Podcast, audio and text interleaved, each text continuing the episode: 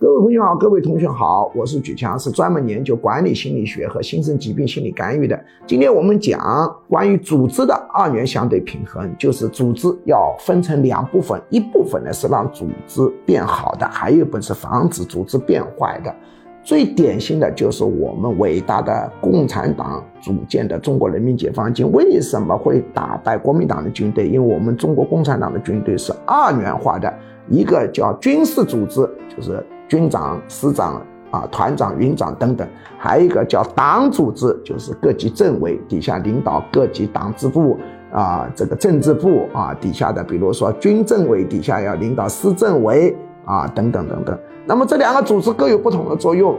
这个军事组织只会打仗，哪里进攻，哪里放炮，哪里突击。而党的组织政委的话呢，他呢是保证党的大政方针落实，保证军队不叛变，保证军队的政治思想工作以及军队的人事工作、党组织的发展工作、士气激励工作和训练工作等等等等。前一个组织是打仗的，后一个组织是保证不出事的。这两个组织嵌在一起，而且政委跟军首长是平级的。这就确保了我们中国共产党的这个军队不容易叛变。你会发现，中国共产党很弱小的时候，虽然也有军队叛变，但是它的比例跟国民党相比就不能比了。同样是有困难的时候，有弱小的时候，那么中国共产党的军队就更能打。企业当中也是如此，我管过很多企业，都是大组织套小组织的，效果非常的好。